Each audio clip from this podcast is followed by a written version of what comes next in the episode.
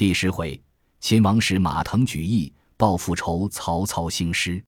却说李郭二贼欲是献帝，张继烦愁谏曰：“不可。今日若便杀之，恐众人不服，不如仍旧奉之为主，转诸侯入关，先取其羽翼，然后杀之，天下可图也。”李郭二人从其言，按住兵器。帝在楼上宣谕曰：“王允祭诸军马何故不退？”李却郭汜曰：“臣等有功王室，未蒙赐爵，故不敢退军。”帝曰：“卿欲封何爵？”李、郭、张、樊四人各自写职衔献上，乐要如此官品，帝只得从之。封李却为车骑将军、池阳侯，领司隶校尉；贾节钺、郭汜为后将军、美阳侯。贾节钺统秉朝政，樊稠为右将军、万年侯；张继为骠骑将军、平阳侯，领兵屯弘农。其余李蒙、王方等各为校尉。然后谢恩，领兵出城。又下令追寻董卓尸首，获得些零碎皮骨，以香木雕成形体，安凑停当，大设祭祀，用王者衣冠棺椁，选择吉日迁葬眉物。临葬之期。天降大雷雨，平地水深数尺，霹雳震开奇棺，尸首提出关外。李傕后情再葬，事业又复如是。三次改葬，皆不能葬，灵皮碎骨，悉为雷火消灭。天之怒灼，可谓甚矣。且说李傕、郭汜既掌大权，残虐百姓，密遣心腹师弟左右观其动静。献帝此时举动惊急。朝廷官员并由二贼升降，因采人望，特宣朱俊入朝封为太仆，统领朝政。一日，人报西凉太守马腾、滨州刺史韩遂二将引军十余万，杀奔长安来，声言讨贼。原来二将先曾使人入长安，结连侍中马宇、建议大夫崇绍、左中郎将刘范三人为内应，共谋贼党。三人密奏献帝。封马腾为征西将军，韩遂为镇西将军，各受密诏，并力讨贼。当下李傕、郭汜、张继、樊稠闻二军将至，一同商议御敌之策。谋士贾诩曰：“二军远来，只宜深沟高垒，坚守以拒之。不过百日，彼兵粮尽，必将自退，然后引兵追之，二将可擒矣。”李蒙、王方出曰。此非好计，愿借精兵万人，力斩马腾、韩遂之头，献于麾下。贾诩曰：“今若急战，必当败绩。”李蒙、王方齐声曰：“若无二人败，情愿斩首；吾若战胜，公亦当书首级于我。”许谓李傕、郭汜曰：“长安西二百里，周至山，其路险峻，可使张、樊两将军屯兵于此，坚壁守之。”待李蒙、王方自引兵迎敌，可也。李傕、郭汜从其言，点一万五千人马与李蒙、王方二人欣喜而去，离长安二百八十里下寨。西凉兵到，两个引军迎去。西凉军马拦路摆开阵势，马腾、韩遂连配而出，指李蒙、王方骂曰：“反国之贼，谁去擒之？”言未绝。只见一位少年将军，面如冠玉，眼若流星，虎体圆臂，彪腹狼腰，手执长枪，坐骑骏马，从阵中飞出。原来那将即马腾之子马超，字孟起，年方十七岁，英勇无敌。王方欺他年幼，跃马迎战，战不到数合，早被马超一枪刺于马下。马超勒马便回。李蒙见王方刺死。一骑马从马超背后赶来，超只作不知。马腾在阵门下大叫，背后有人追赶，声犹未绝，只见马超已将李蒙擒在马上。原来马超明知李蒙追赶，却故意讹言，等他马进，举枪刺来，朝将身一闪，李蒙说个空，两马相并，被马超轻舒猿臂，生擒过去。军士无主，望风奔逃。马腾。韩遂乘势追杀，大获胜捷，直逼隘口下寨，把李蒙斩首号令。李榷、郭汜听之，李蒙、王方皆被马超杀了。方信贾诩有先见之明，重用奇计，指李会谨守关防，由他诺战，并不出营。果然，西凉军未及两月，粮草俱乏，商议回军。恰好长安城中，马与家同出守家，主与刘范、仲绍、外连马腾、韩遂欲为内应等情。李榷、郭汜大怒，尽收三家老少，梁建斩于市，把三颗首级直来门前号令。马腾、韩遂见军粮已尽，内应又懈，只得拔寨退军。李榷、郭汜令张继引军赶马腾，樊稠引军赶韩遂，西凉军大败。马超在后死战，杀退张吉。樊稠去赶韩遂，看看赶上，相进陈仓。韩遂勒马向樊稠曰：“吾与公乃同乡之人，今日何太无情？”樊稠也勒住马达道：“上命不可为。”韩遂曰：“吾此来亦为国家耳，公何相逼之甚也？”樊稠听罢，拨转马头，收兵回寨，让韩遂去了。不提防李榷知之礼别，见樊稠放走韩遂，回报其书。李榷大怒，便欲兴兵讨樊稠。贾诩曰：“目今人心未宁，频动干戈，身为不便。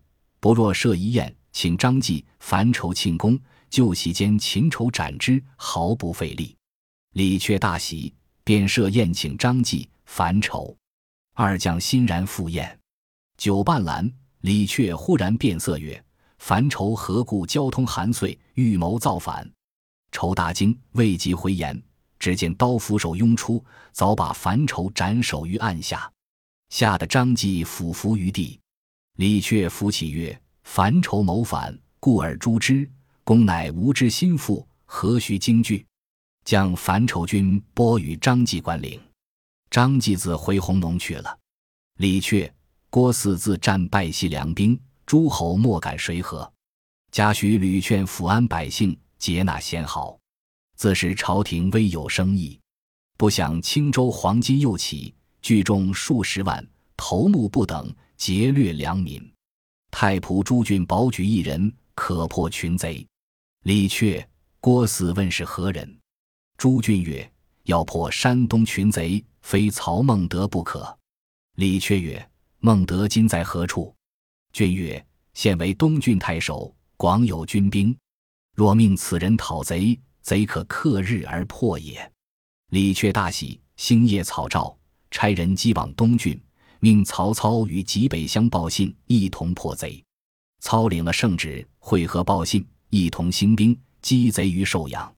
报信杀入重地，为贼所害。操追赶贼兵，直到济北。降者数万，操即用贼为前驱，兵马到处，无不降顺。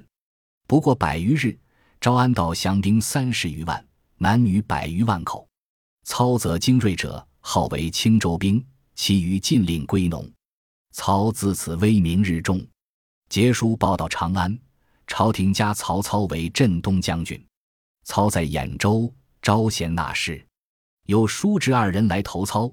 乃颍川颍阴人，姓荀，名玉，字文若，荀滚之子也。旧是袁绍，今弃少投操，操欲大悦，曰：“此吾之子房也。”遂以为行军司马。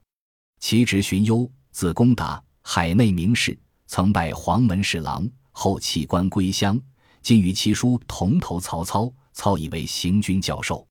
荀彧曰：“某闻兖州有一贤士，今此人不知何在。”操问是谁？欲曰：“乃东郡东阿人，姓程，名誉，字仲德。”操曰：“吾亦闻名久矣。”遂遣人于乡中询问，访得他在山中读书。操拜请之。程昱来见，曹操大喜。欲谓荀彧曰：“某孤陋寡闻，不足当公之见。公之乡人姓郭，名嘉，字奉孝，乃当今贤士，何不罗而治之？”禹蒙醒曰：“无稽忘却。”遂起操征聘郭嘉到兖州，共论天下之事。郭嘉见光武嫡派子孙，淮南承德人，姓刘，名业，字子阳。操即聘业至。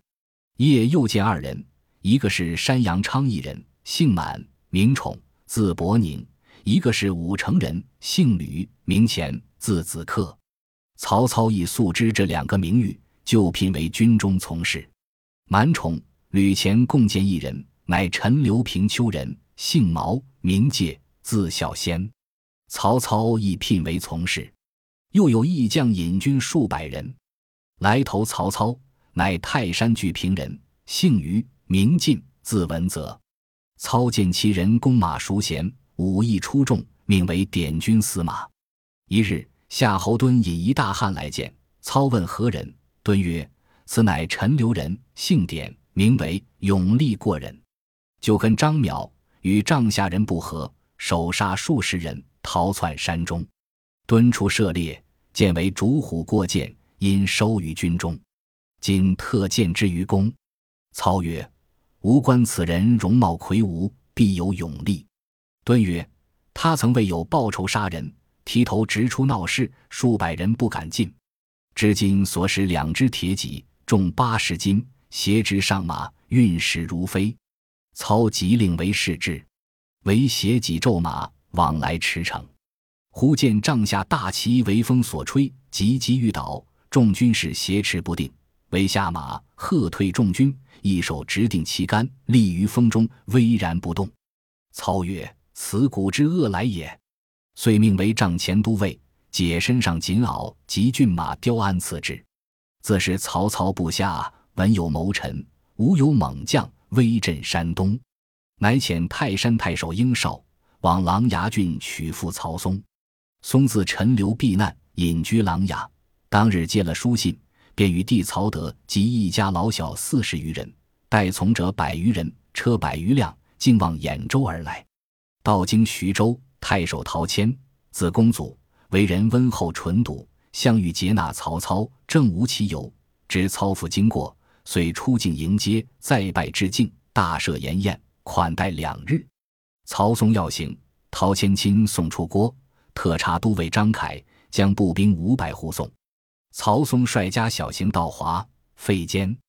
时夏末秋初，大雨骤至，只得投一古寺歇宿。四僧皆入。松安顿家小，命张凯将军马屯于两廊，众军衣装都被雨打湿，同声皆怨。张凯焕手下头目于境处商议曰：“我们本是黄金余党，勉强降顺陶谦，未有好处。如今曹家辎重车辆无数，你们欲得富贵不难，只就今夜三更，大家砍将入去，把曹嵩一家杀了，取了财物，同往山中落草。”此计何如？众皆应允。是夜风雨未息，曹嵩正坐，忽闻四壁喊声大举。曹德提剑出看，就被说死。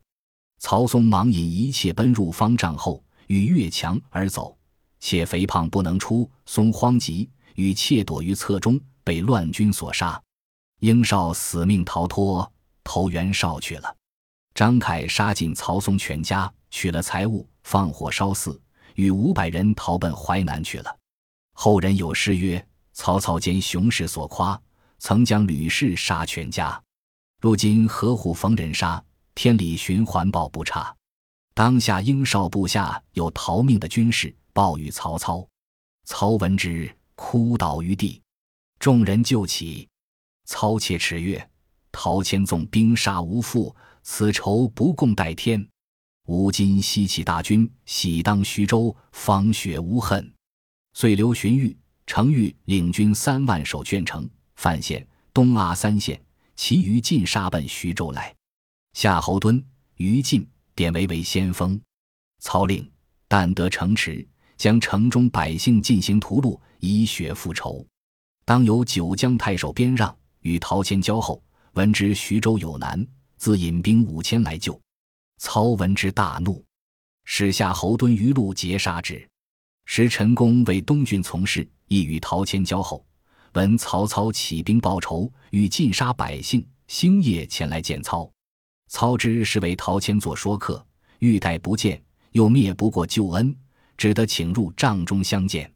公曰：“今闻明公以大兵临徐州，报尊父之仇，所到欲尽杀百姓，某因此特来进言。”陶谦乃仁人君子，非好利妄义之辈；尊父遇害，乃张凯之恶，非谦罪也。且州县之民与民公何仇？杀之不降，望三思而行。操怒曰：“公西弃我而去，今有何面目复来相见？”陶谦杀无一家，适当摘胆剜心，以雪无恨。公虽为陶谦游说，岂如无不听何？陈公辞出，叹曰：“无亦无面目见陶谦也。”遂持马头陈留太守张邈去了。且说操大军所到之处，杀戮人民，发掘坟墓。陶谦在徐州，闻曹操起军报仇，杀戮百姓，仰天痛哭曰：“我获罪于天，致使徐州之民受此大难。”急聚众官商议。曹豹曰：“曹兵既至，岂可束手待死？